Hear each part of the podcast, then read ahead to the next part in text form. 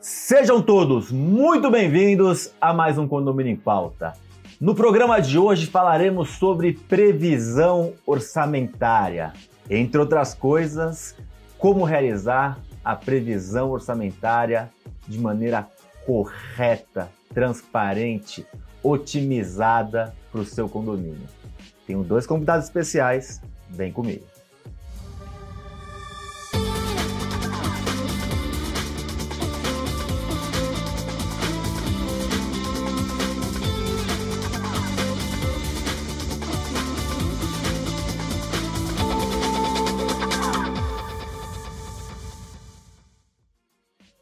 Nossos convidados de hoje são dois síndicos profissionais, dois síndicos do estado de São Paulo, dois síndicos certificados cinco estrelas.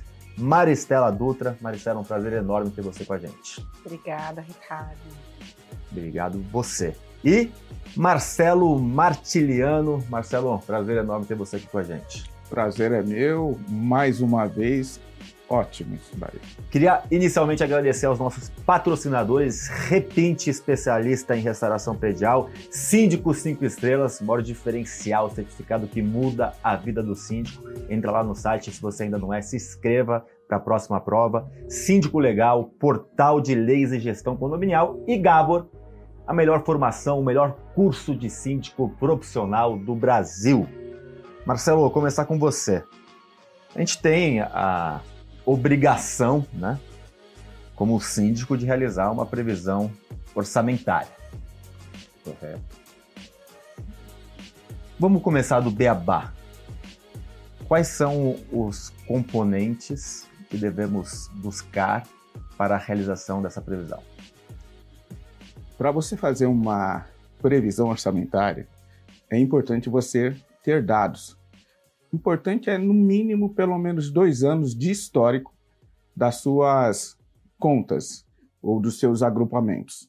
Então, você tem, na questão de uma previsão orçamentária, antes falando sobre é, previsão orçamentária, é o seu planejamento financeiro. Né? Então, ali são consolidadas as suas receitas, as suas despesas, e com isso que você consegue, através de dados históricos, formular sua sua previsão orçamentária. Então, vamos colocar é, receitas. Receitas é importante você ter dados dos seus recebimentos das cotas é, do mês, recebimentos de atrasos, recebimentos de acordos e outras receitas também. Se você tiver isso bem alinhado, você tem como definir melhor a questão de como você está recebendo isso daí. No campo de despesas, você também tem todo esse agrupamento é, que seria a folha de pagamento, que é o que pesa muito em condomínio, a questão de energias, você tem conta de água, conta de luz, telefone, internet, você tem despesas com manutenções e despesas administrativas. Então, se, quanto mais você deixar é, melhor agrupado e distribuído, você consegue ter o histórico dessas informações. Com isso, vamos colocar ali dois anos de informações mês a mês e você tira uma média né, desse período, você já tem algo mais sólido para você trabalhar com a sua previsão orçamentária. Maristela, ele falou, usou a frase melhor agrupado e melhor distribuído. Eu vou trazer isso para você como um plano de contas, né? Que é a mesma coisa que ele está dizendo. A gente usa mais a questão do plano de contas, a importância de você fazer um plano de contas, de ter as contas contábeis separadas. Como que você vê esse, esse, esse item? Ricardo, todo início da gestão do síndico é uma das questões preliminares é o nosso plano de contas. E a gente tem que ter isso bem claro, que é, é nosso, é do síndico, a gente que tem que cuidar disso. E você pontuou bem esse start. Eu começo por aí. Começa pelo plano de contas, as subcontas. A gente tem um, um procura ter um padrão, joga alinhado com a administradora para ela poder estar tá, tá tendo isso junto com a gente porque a previsão orçamentária ela caminha mês a mês com a prestação de contas, né? Não dá para você chegar a, a, ter um olhar na previsão apenas no final do ano por obrigação.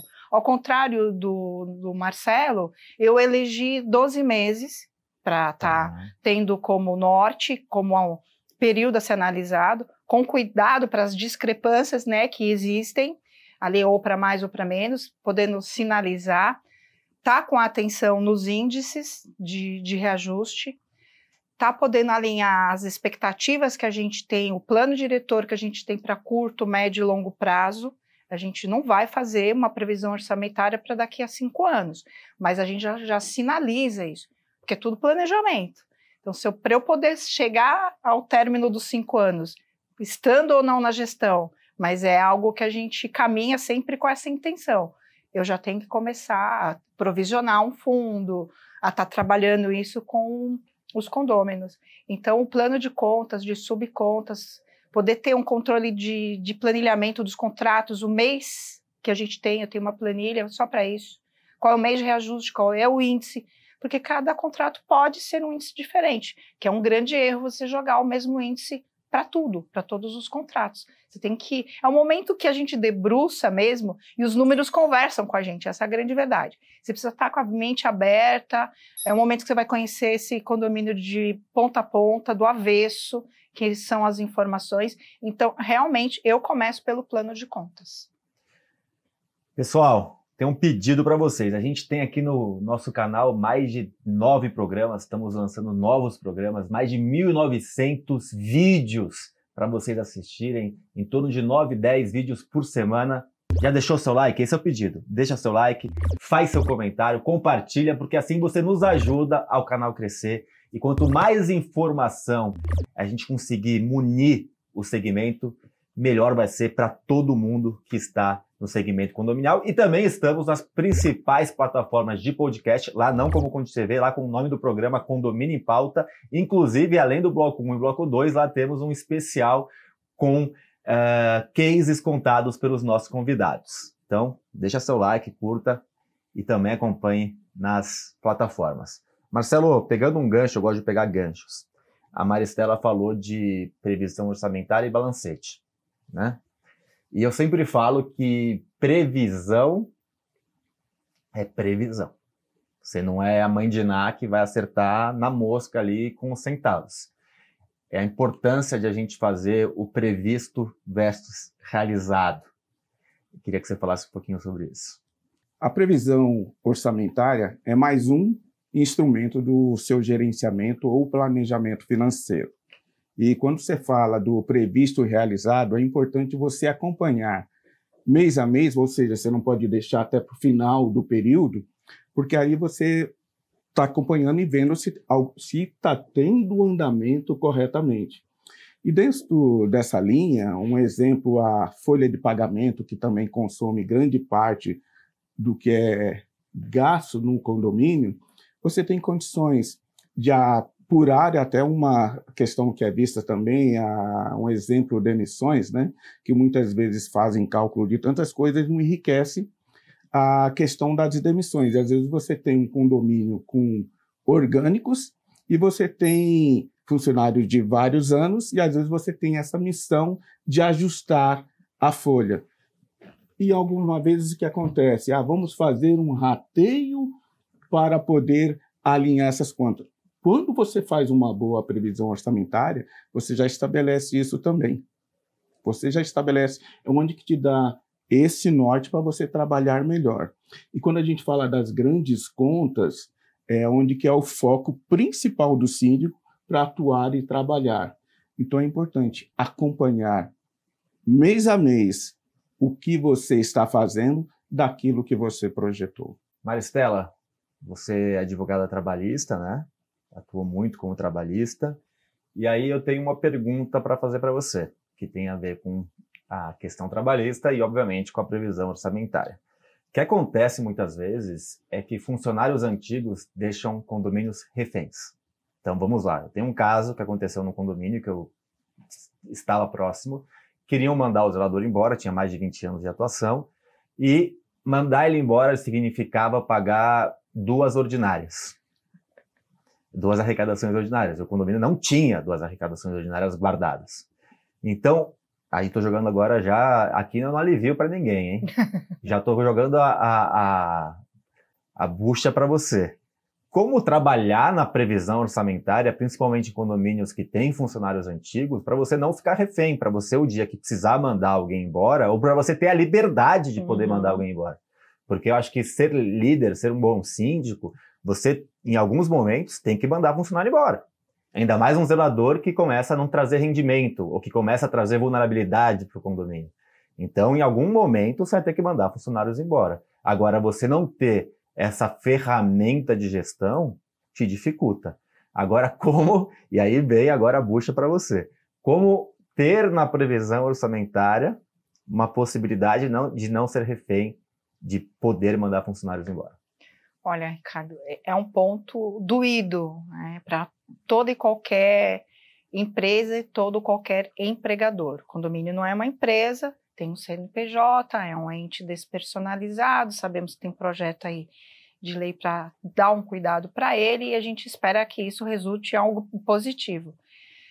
O ideal seria fazer um provisionamento, porque é algo futuro e incerto. Pode ser que aconteça, pode ser que não aconteça. O que você falou é o que todo gestor precisa ter: autonomia, liberdade.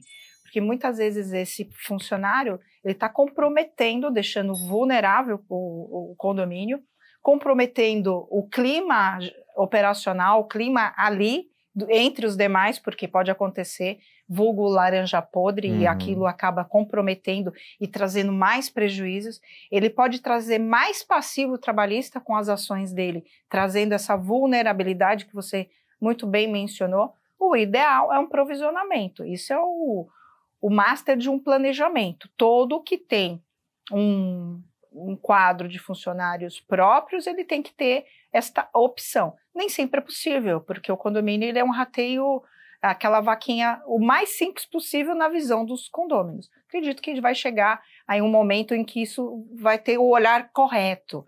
Todavia, a gente tem hoje algumas empresas voltadas para a área condominial que podem adiantar esse valor e é, eu já precisei usar isso. Empresa de crédito. De crédito. Então você precisa estar tá saudável para que essa empresa olhe para o condomínio e fale: olha, você Tudo vai bem. poder me pagar. Eu precisei usar, usei por conta da portaria remota, então você precisou ali criar um, um, um passivo trabalhista, né?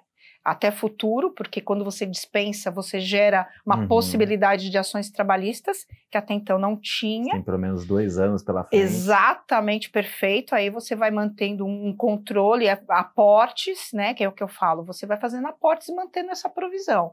Conforme vai passando o tempo, esse valor vai ficando disponível para você usar em outra conta que você assim quiser.